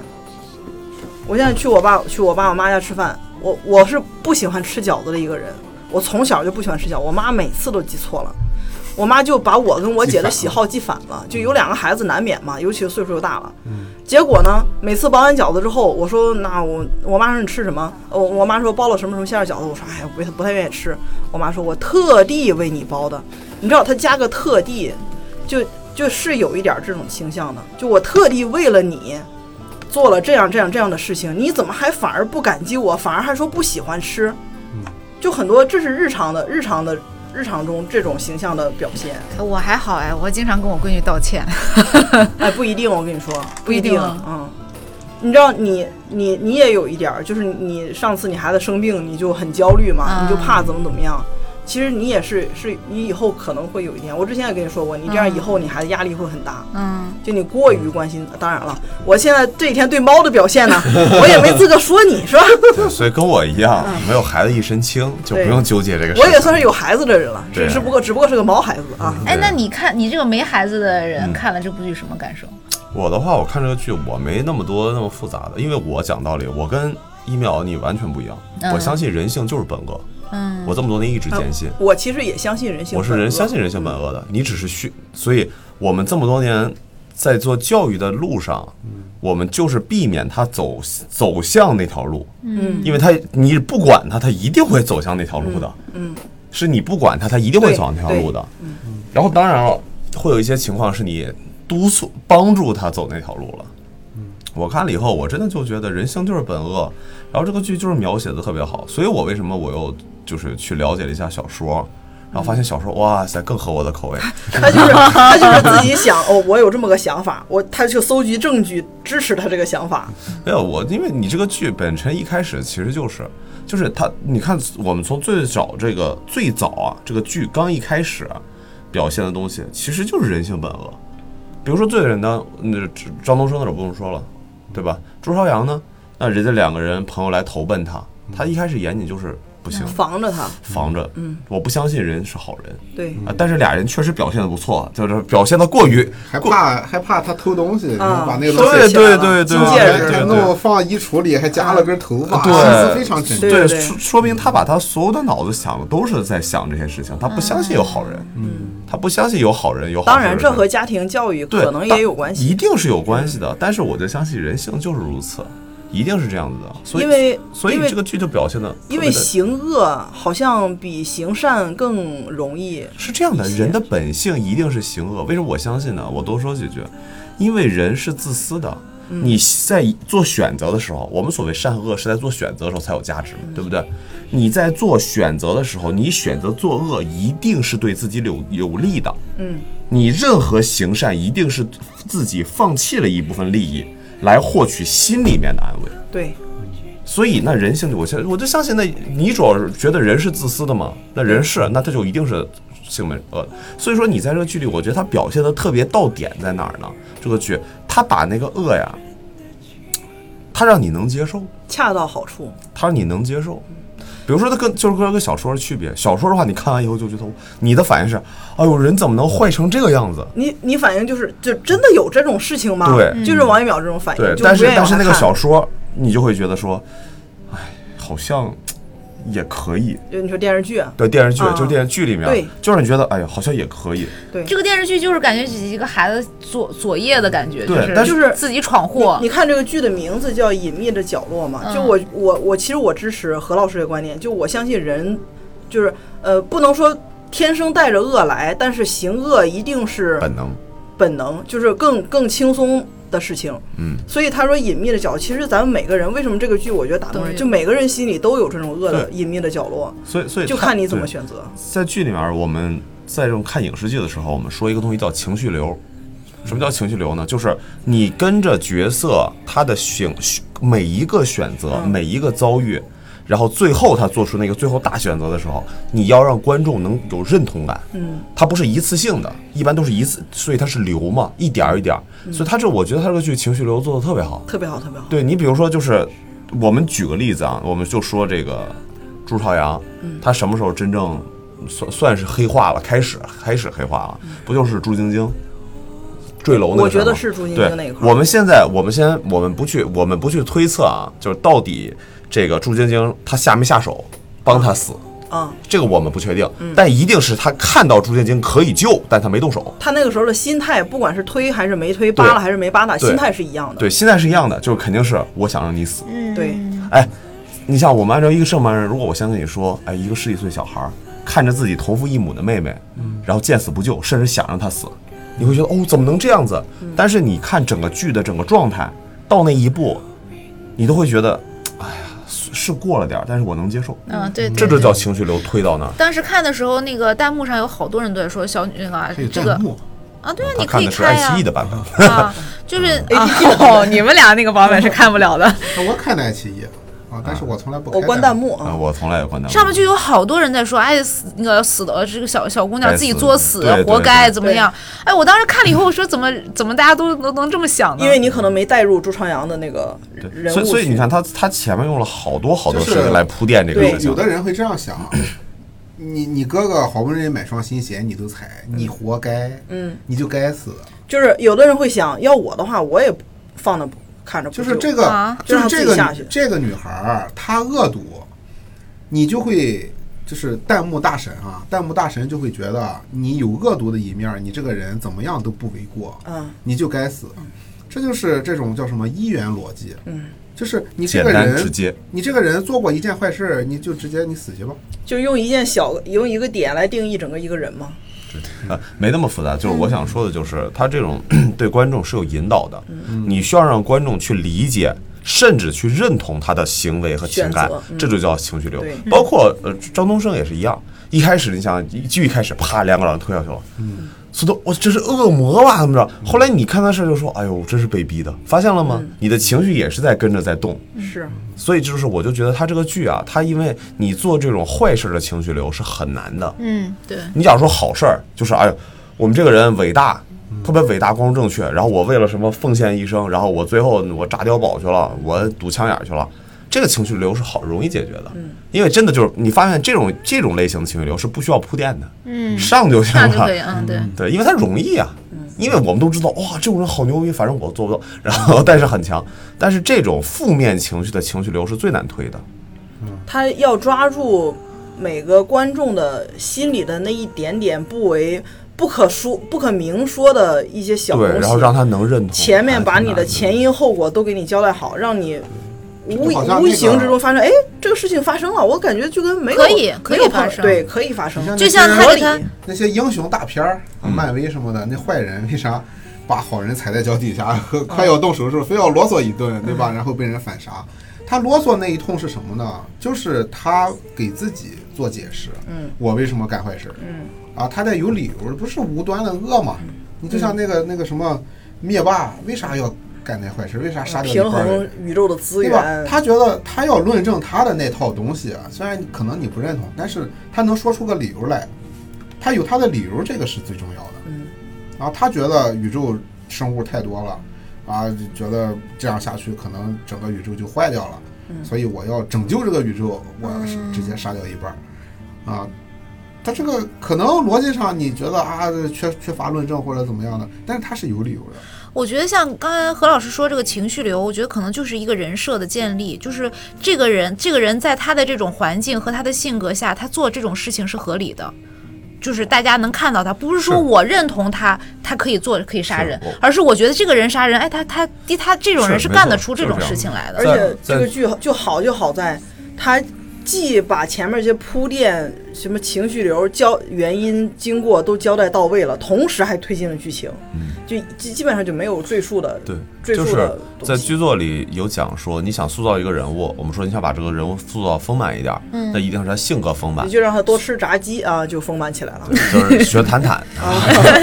然后然后的话呢，很重要的一点是怎么写呢？就很重要一点就是你让他做抉择，让他无数的做抉择，让他在不断越多、越来越多、越来越多的事情做抉择，每一个抉择就能让他的性格丰满一点。比如说，我只说这个人贪。嗯，哎，你感觉好像特别好写是吧？啊，就是嗯我我偷拿你个手机，这就叫贪，啊，好像就完了。不是的，他到底贪到什么程度？我再说，哎，我偷拿你个橘子，我偷拿你个瓜子儿，我偷偷个拿个卫生纸，那往上，哎，那要是真是有些有个机会给你行贿，你贪不贪？你也贪，发现了吗？他这个贪就越来越立体了。一开始我说贪，你可以有很多很多想象，但是当把这些事儿越来越具体以后，我就在贪这一个点上，我不断的做抉择，做抉择，做抉择，就让它更丰富。所以它这里面人物塑造，我觉得好的就是它其实它就是给我们这种感觉，它不断逼着你，让观众觉得我又，呃比如以朱朝阳为嗯例，完了朱朝阳做角色了，又要做抉择了，又要做抉择了，最后一个重要的特别重要的抉择，你做不做？然后最后就这样，他最后就成了就，嗯这这个就是一个特别漂亮的，就是很真的是很漂亮的一个情绪流推嗯进，就特别棒这。个一秒写小说的时候可以用一下。很借鉴一下学习学习，而且就像张东升说的，就是都是你们逼的。其实颜良也说过这个话，朱朝阳也说过说过这个话。朱朝阳说：“我最后悔的事情就是给你们俩开门。”就其实咱回过头去想，你说开门这个事情，不是咱在最关看键的咱在看开门的那一刻，你能感觉开门这个事儿对朱朝阳后后来会有那么大影响吗？没有，就是一点一点小事。咱在每一次看他做这个小抉择，开门是一个抉择吧，带他出去爬山是个抉择吧，参与他们唱《小白船》是个抉择吧，就每一个小事里面就感咱们就感觉这这不都很正常的事情，最后发现哦靠，最后积累成什么一个事情？对，像朱朝阳、颜良、普普，其实他们都有作恶的成分在里面，包括普普是威胁威胁朱晶晶，颜良是上来其实出那个说要他三十万这个主意是颜良出的嘛，是吧？嗯，包括朱朝阳最后设计设计小伙伴儿，设计张东张张东升，我觉得人是是恶的，但是我感觉这个剧再说了一个什么事情呢？就是说，就还是你选择相信现实，还是选择相信童话？嗯，就是你在做一个一个情绪流发生情绪流的那些小抉择的时候，你可以一点点的向善。我们说善是为什么要行善呢？因为只有所有人互相帮助、互相行善，整个社会成本维持的才最低嘛，整个社会世界才能往前发展嘛。对，所以说我们是出于一个社会的规则，我们要行善，然后并且教育大家来行善嘛。所以说，就这个这个剧里我看到的就是你该怎么做选，该怎么做选择，不光是孩子，还有大人。他在每一个大人，张东升其实也在做选择。嗯，张东升其实，咱放到广电总局的那个想法来看，他的每一步都选错了， 对，从他岳父岳母那就选错了。对啊，包括最后杀人也选错了，包括最后三个孩子做的抉择，咱就不用说了，他们每一步都是很明显的抉择，包括那些大人，老陈也在做选择。老陈之前选择的是把颜良抓了送回福利院，后来选择说那我我要领养他，我要做他的监护人。嗯，包括那个那个那那些老师，包括那个朱朝阳的妈妈也在做选择，她在她在选择她的她的她她在她的人设和那个给朱朝阳一个完整家庭和他那个马主任之间，他选择了那个人设。嗯很多人都在做选择。其实咱们看每一个选择。大家都感觉就是我是出于自私的，然后我是出于爱，我是出于什么东西来选择这个东西，但其实对周边人都会有影响。我觉得选择这个东西，我觉得这个剧主要讲的是一个选择，就是让告诉我们在在不管你能不能意识到的一些事情上，嗯我们谨慎的选择，不要让自己后悔的那 个那条路去走。一阳，你觉得呢那？这个剧你觉得的感想是对什么是什么？首先我没看完，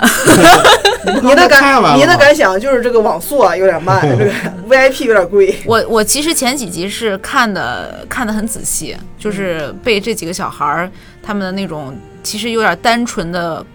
做坏事儿的这种状做这种状态也是吸引了，然后就一直很关心他们接下来会怎么样。但是因为看了太多网上的剧透，就是大家在后面分析分析后面那个具体他们是怎么做的，谁才是幕后指使，包括那个原著的一些那个结合讨论啊什么的，就是让我有一种就是内剧心没是嗯看完就去看砸的去了。 就是因为怕赶不上录音的时间，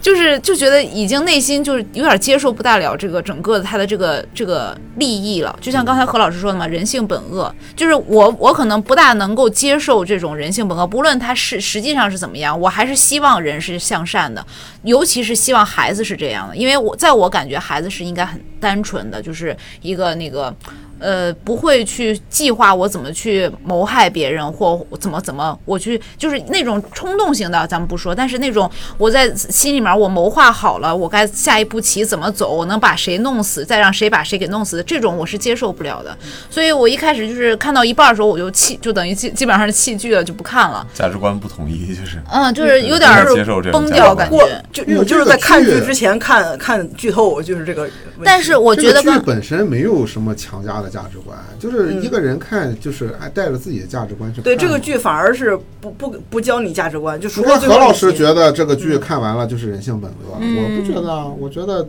你每次选择其实你都有余地，你自己做出了不好的选择，是你自己思维或者成长环境或者各方面有局限。嗯，你觉得我不把这个丈人丈母娘推下去，我就过不下去了？其实不是的。嗯嗯，你离了婚又怎样呢？对，是是这对啊样，但是整个剧里面大家都是在往坏的那方面去选但是择呀。他的局限就是我离了婚，我啥也没了，对，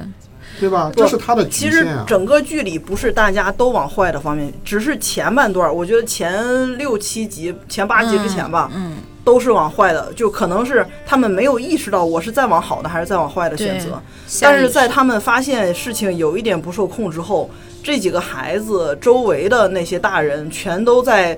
就是不管是张东升也好，还是警察也好，在这个立场上，他们是一致的，都在把孩子往好的那个方向推。对对，对不管是用张东升用自己的死，或者用自己的那些所作所为对让他看见，还是警察那种不停的教育他，还是父母的那种、那种东西。对，我觉得后面是有选择的。就是其实我刚才很同意那个耿师傅说的那一点，他说这部剧完全可以当做一部教育片儿来看，就是。我我是觉得这部剧应该要分级，如果要有分级制度的话，是应该不允许孩就是未成年的孩子去看的，因为我我觉得他首先这个这个剧它的整个的一个就是那个包括他可能哪怕说结合小说也好，或者说你们最后分析谁到底是那个周朝阳有没有那个在里面下心思那个害他的朋友那个也好，他的这个内核让我感觉就是写的孩子内心是恶的，就是他没有像要去做好人，或者说我要把这件事情，我就像那个普普在信中说，你要你要重新再来，你要你不能，或者说他的那个颜良说你不能作为成为第二个张东升也好，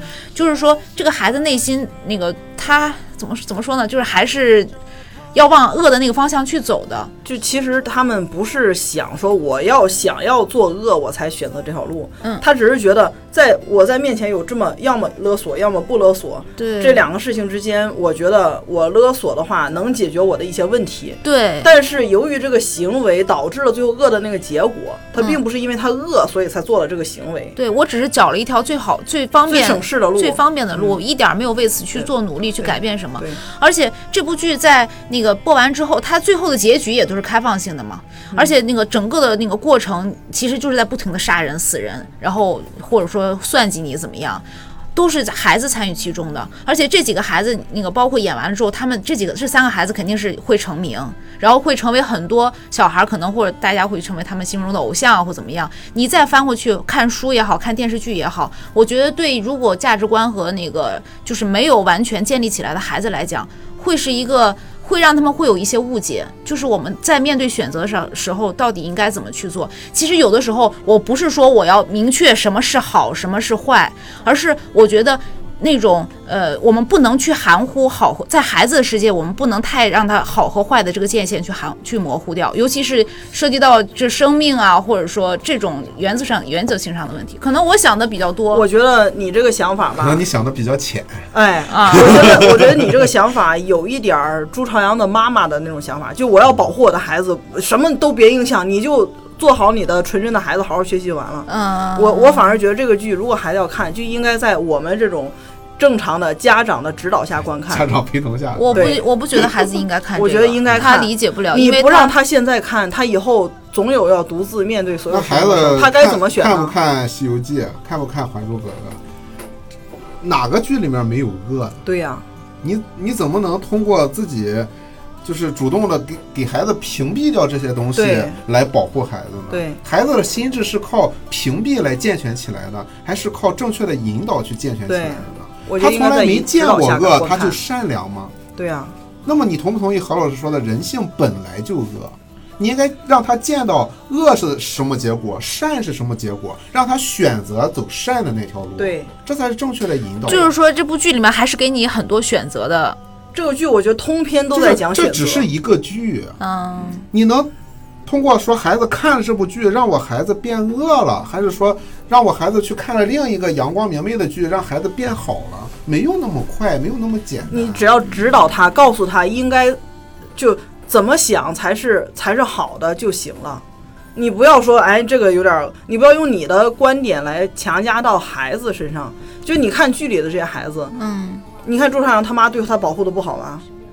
还一样啊，他在你这儿屏被屏蔽了，他总归在别的地方会会受到影响，你防不住的。那任何电视都别看了，电对视都有，。嗯那任何人都别社交了。那白骨精就想吃糖糖，你能想象坏到不坏真奥坏数班的数学老 师能跟孩子这么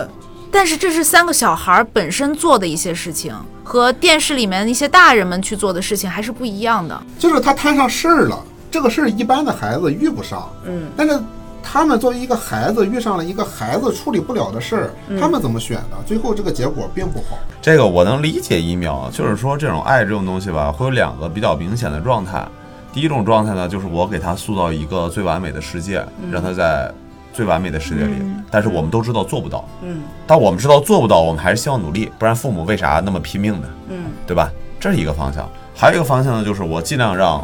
他去接触更现实的社会，然后需要帮忙我来我帮一下，这是这是比较常见的这种，但是就是说，这是一个特别简化的方式，就是我们不要把很多事情都做的一定要做的，哎，我们把它简化出来，这样最好选，确实最好选。但其实这个东西是每天都会浮动的，你慢慢等你孩子大了，自然就明白了。对，那我说的，我感觉孩子真是我不我能知道随便生，我你知道选你对了，你选对 了，选嗯我对知了。道你为什么这么这才是想，你是因为没看完剧就被那些剧透吓到了。啊，我是被剧透吓到你了。不嗯要看那些剧，那都是装逼犯写出来的东西，觉着自己看看了个小说，觉得自己怪不错了不起的了，嗯还说你们都不知道，你们都只看电视剧，看不懂其中的隐喻，哎呦，其实我觉得吧，我我没没那么复杂那刚么才复杂我草草的看了一下，看到第十集，我觉得停在第十集就很完美，就是我理想中的哦啊，我我我我可能是喜欢生活在童话中的人，就是我希望的是最后那个颜良被老陈收养了，然后那个那个就是呃朱那个朝阳的爸爸那个那个对他还那个非常的好，嗯呃那个就是也是在晶晶死了以后，于是把所有的爱转嫁到对她，然后爸妈转都嫁到都已经得到了所有爸妈的爱，啊然后他的性格会变得更好一些。朱晶晶怎么办呢？朱晶晶白死了，这就白死啊，你先听我说完呀。然后，呃，对，当那个也挽救不了第一集的事情，对吧？吧？朱晶晶白死了，那普普怎么办呢？普普的弟弟不要啦，不救啦。所以你童话是童话，是能停在第十集，嗯但你那个停是全世界暂停了，嗯，那你不能只看自己家，那世界上还在发生各种各样的事情，你总归是要看到十二集的。好，我我认识到了社会的残酷了，好吗？你你还，呃，好，我我继续，啊，你继续。 嗯，哦，不是我我继续去认识。跟随着他，青春无比甜美，在奔跑时，孩子般的游戏，一起赞美吧，燃烧的火焰，明天永远只是明天，失去了不会再来临。这个剧我目前没有发现有不推荐它的这个，然后我可以给你编一个，你先编，来你 编。嗯，我编我刚才不是编了对吗？他就未成年以下不能看，是后来被我们就是否决了是吧对，否被决我们了反对，嗯被你们反对啊了。，嗯很很很好编嘛，随其便实编一我呃个不我推荐我觉得的这一个剧还是真是挺非常值得推荐，非常值得推荐推看荐的。嗯如果说我的话，我推荐的就两点。第一点，我真觉得它的制作非常精良。嗯，作为一个网剧啊，对，我你要知道，就是这种剧是分不同的嘛，哎它那种上星的卫视的对和不上星上卫电视或者卫视的和网剧，理论上来说是网剧是最弱的，因为它的整个成本最控制的最有限。你看这剧也能看出来，它其实真的成本很低，对， 它真的成本不高，你就看那也能个看出来船飘起来的那个动画做的真的是五毛钱动画，那就是就是冲着对，小就是成动啊画本去，的。但是它做的很精良，而且完全你可以看得出来是整个制作组、整个团队他们很精的在抠抠那个灯光、抠那个调色、对对对对抠那个镜头的转移那动个阴暗画对面真状的态是，太它要是命了。这个是真的需要抠出来那的个。亮面、暗对，面，你说我就想这么，咱们想马上拍一个，拍一个马上走也没有问题，但明显他们在抠，这个是所以制作特别精，包括演员也表演在线，对演技绝对在线，对确实没演技问题太棒了所以何老所以师所以这个作也是啊何老师作为一个不看国产剧的，我之前对问他，我说何老师，咱聊一期《隐秘的角落》，他说是什么？我说啊，咱们 A 爱什么爱奇艺上一个爱奇艺一个网国剧产国产剧我，他不说哦，看我不看我不看国产剧，对，真不看，我都真觉得绝望了。我想，那我最后努把力，我说评价还不错，你要不要尝试一下看看？啊，就对，是然后我就对，然后就尝真的尝试一下看，我真的觉得不错。就是我我我可能因为我说我之前嗯这个事确实有情过告诉我们什么？对听人劝，吃饱饭。 但但就是说我是会很在乎那何老师制要作问水了，平。今天管不管饭呀？管饭管饭管饭，管饭管饭，对，但因为我是真的很在乎制作精良这个事情。我觉得一个看一个剧吧，尤其你看现在很多网剧，真的观感上你就觉得好水，就你不是说对这个精良的意思，不是说哎我找一个特别华丽的大房子啊衣服，不是跟这个没有 这个关系剧。甚至我比我觉得比一些上星的剧精良很多。对啊，你你 上星比剧就比这是个吧比就是大布 景别啊，闹啊，大人家场他粉面丝，可多了。 大什么大制作，哎呦，衣服上绣花绣的怎么怎么对对精。对对，就其实我觉得真正精良的、用心的东西，你就算是钱少一点，是能感看觉出来的。对，所以这是第一点。第二点就是，我真的觉得说，就是我只说这个剧，他改过以后，从小说改过以后，我觉得他最后给的那个状态特别特别有讨论的价值。哎我我所谓的讨论对不是去讨论啊，他隐喻什么，我不干这种事儿，太太什么那个什么啊，这个是他想象的，我抢想象我的词儿想象，他是可以去探讨说，就是到底这个人，像我很认同强哥那个。嗯他其实讨论的就是在选择上，我只忘记从哪儿看的了，但那句话我特别喜欢，就是说啊，很多人都说没得选，没得选的原因只是因为你不够强，嗯这是我特别信奉的一句话。嗯，所以你我就跟你说，我说人最大幸福就是有的选嘛。我觉得第二点我非常认同，小说其实我看了梗概之后，我觉得它有点儿平面，有点儿就是叫怎么说，它确实有点脸泄愤的脸感谱觉化，就是他发泄愤的感觉特别强，对，对，反而这特个别剧阴暗改了之后，整个所有人物都立体了起来。对对对，我觉得在现在广电总局，广电总局它不光审上性的，它也审网剧。都在是在这种审查制度下，能拍出这么精良的，就叫什么带着镣铐跳舞嘛。嗯，在这种限制下，在这种制作成本中，能做出这么好的这个剧，我觉得对这个剧太值得看了。对是对对，就是它它带着镣铐还能跳出花来，让你意识不到镣铐的存在。嗯，就咱咱开始讨论细分一点点抠的时候，才说啊，这肯定可能是过审导致的影响。但其实你正常观看的时候，你你想的更多的是这个剧想表达什么，而不是说哎，他过审，你看为了过审阉割成这样，我觉得这是说明这个团队就是水平就是厉害。对，就那些我，所以就说别的那些那些别的剧说，哎，因为我们过审，所以我们不能怎么怎么样，那就是就是他何老们师没得说的，选嗯嘛。就是他们说的他不够强，不够强，就这么简单。就是这么简单，就看一部强强的剧嗯他，能吸引你看下去，对吧？他，你像剧情发展的这个节奏啊，嗯比较紧凑，然后就是悬疑也是那种你不知道他下一步要走向何方，对，然后这孩子的命运啊，大人选的下一命运步怎么选，啊，然后这这好几好几家人哈、就包括这个这个孩子的父母两边啊，怎么怎么样？哎，这个戏剧冲突啊，不断的在在我们面前展开，都合理。嗯，就是它确实是展现了一些，嗯，就很贴近现实的一些东西，包让括观一个众就有共鸣。啊、一一个你像孩子他什么性格啊，他的家庭什么样啊，让你觉得这这东西非常熟悉。嗯，没有那种特别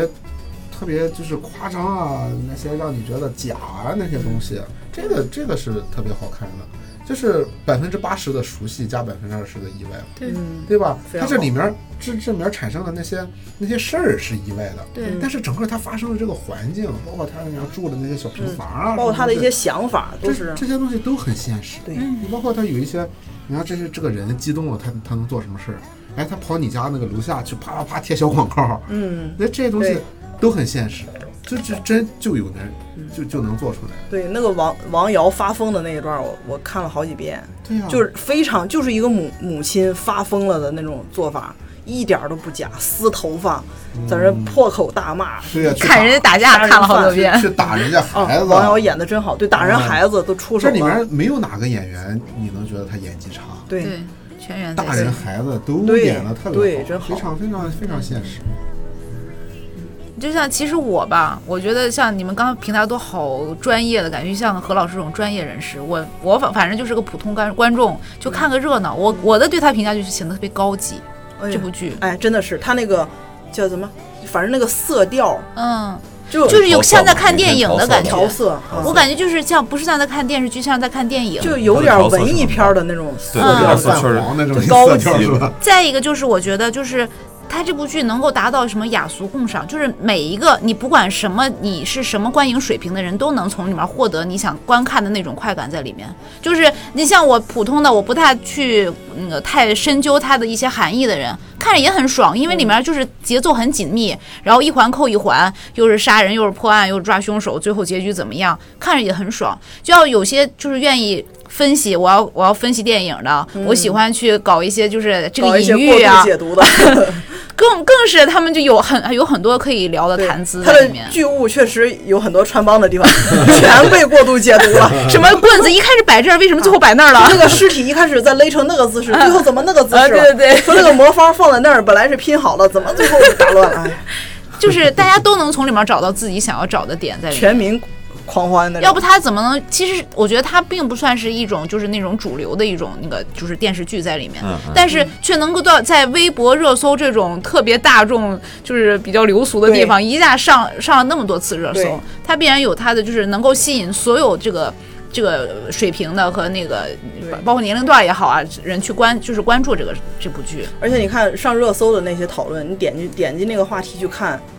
不太呃营销号不太多，基本没有，就是全大家是自己在自讨己论的网友自己的原创，加一个话题，然后说我觉得怎么怎么地。对对对，而且说的还都挺在点儿，你怎么对分析都有道对理，嗯，对，真的好，真的全方位的好。嗯，从制作到最后的效果，到最后播出，真的好。剧中这三个小孩儿真的，我的天啊，前途嗯哎，我不好喜可欢限瀑布，量。好喜欢瀑布。我也是，我也瀑好布喜嗯长欢得瀑布，太有灵气了啊。最后两集我都不想看，就感觉没有我这个孩子了，去瀑布哪儿在了？ 就在前面，就是从唱小白船前后那几集那段时间，我的妈呀，那个眼神啊，那个就尤其他在那那个灵气啊大货车里面，那个晚上很黑对，那大眼睛看着真的太是，出这这就是出我这个对样跟子这就是我说那种不不敢要孩子的孩子，就是真的就是如果说假如说我有个闺女啊是父这样的，嗯我真的我一天二十四小时陪着，啥都不干，我绝对做得出来。是，就像我那个小猫现在那么美貌，很多人很多人哎就呀，还就陪着，那能怎么办呢？ 对然后那俩小男孩儿一你个说，俩没孩子在这讨论的巴巴的，哎，这俩孩子真的以后千万别走偏了。那俩小男孩儿，颜良和那个就是叫荣子山和史鹏元，嗯千万别走偏了，真的好。你看看那眼神儿教的，嗯我看了个花絮，就是秦昊啊、王景春，包括那个刘琳，就里边儿那些老戏骨，嗯，就是一直手把手的教孩子怎么演戏，就是这个地方你要怎么想，这个地方你要怎么怎么反复揣摩。哇，这教的孩子真的好，千但万别被流量走偏了。嗯但愿吧，但愿吧。但愿吧，希望大家长期关注这个剧，值得大家一看。是，如果看过了的，推荐二刷，你能看到很多细节和你之前没有注意到的地方。嗯如果没看的，强烈推荐大家去看一下这对个剧。那么以后呢，如果有这种比较好的，或者是比较有争议的，呃我们后期也会给大家多录一些这样的节目。那今天就先录到这儿了。好的，好的，那今天就这样吧，拜拜拜拜。当你扬起银白色的帆，随着落日沉入海底。你拥有的年轻和不安，也不会有人再提起。天真的歌谣啊，唱给谁啊？天真的你们啊，在哪儿啊？就随着浪花吧，就随它，反正也没有彼岸可到达。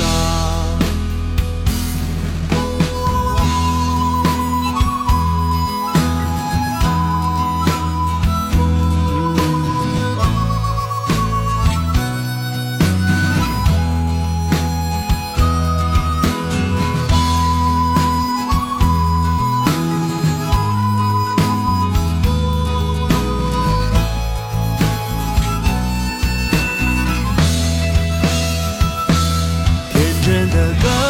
谣啊，唱给谁啊？啊